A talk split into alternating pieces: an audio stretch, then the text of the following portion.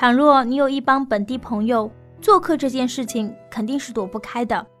婚丧嫁娶自是不必说，冬天里的杀猪客一家连着一家，少数民族的好客也难以想象。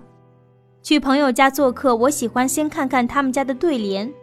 在家乡，对联已经沦为了一种过年的摆设，量产之下，撞联是很常见的，更不用说上下联贴反。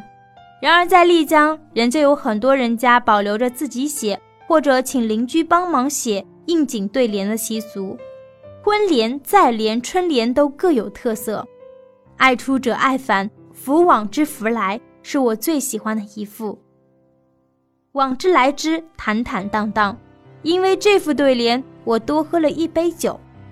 我的朋友以纳西族居多，所以纳西族的婚丧嫁娶都有参加过。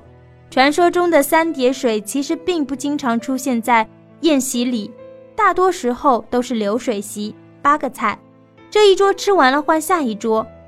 吃这种饭必须速度非常快。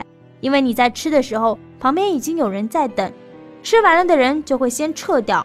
如果全桌人吃完了，就只剩下你一个人，场面就会稍微有点让人难以适应。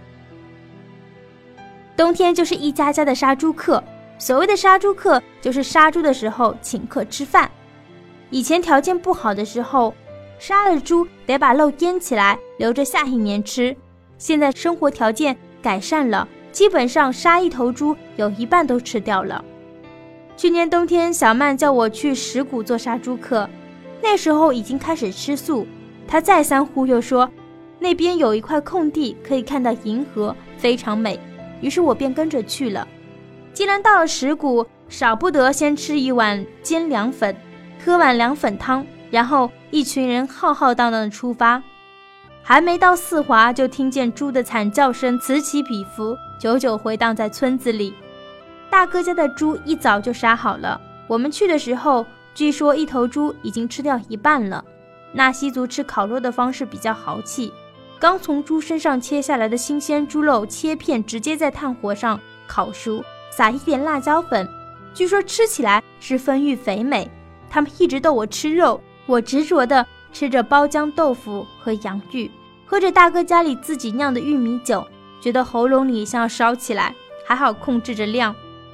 到晚上，小曼的男朋友倒下了，我和小曼便打着手电去看星星。初到丽江，我觉得丽江的星星非常的多，后来看过白沙的星星，便觉得丽江的星星实在是稀疏平常。如今，当我抬头看看头顶的银河带，几乎屏住呼吸。银河从来只是在书上看到的词，如今真实的出现在我的眼前，才明白用河来形容实在是不夸张。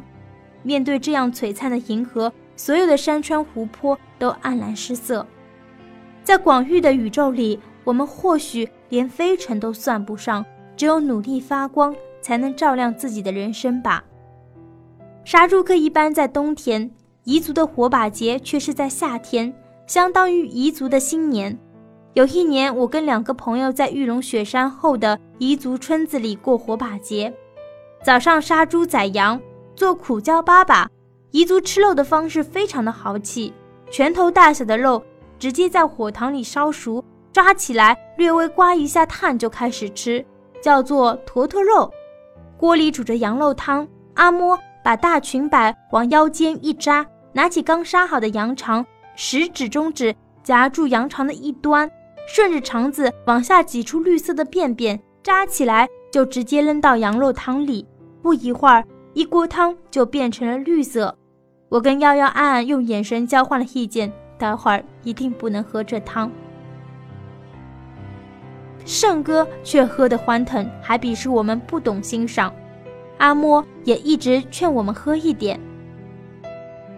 于是我斗胆地尝了一口，浓郁的羊肉鲜香里带着青草淡淡的涩，就着苦荞粑粑最合适。瑶瑶犹豫许久，还是不敢动筷子。晚上，村前的平地上升起了一堆火，村子里的青年男女都围着火跳舞，有位老先生在旁边吹笛。生哥抓起我们，加入了跳舞的圈子，在一个彝族小伙子的带领下。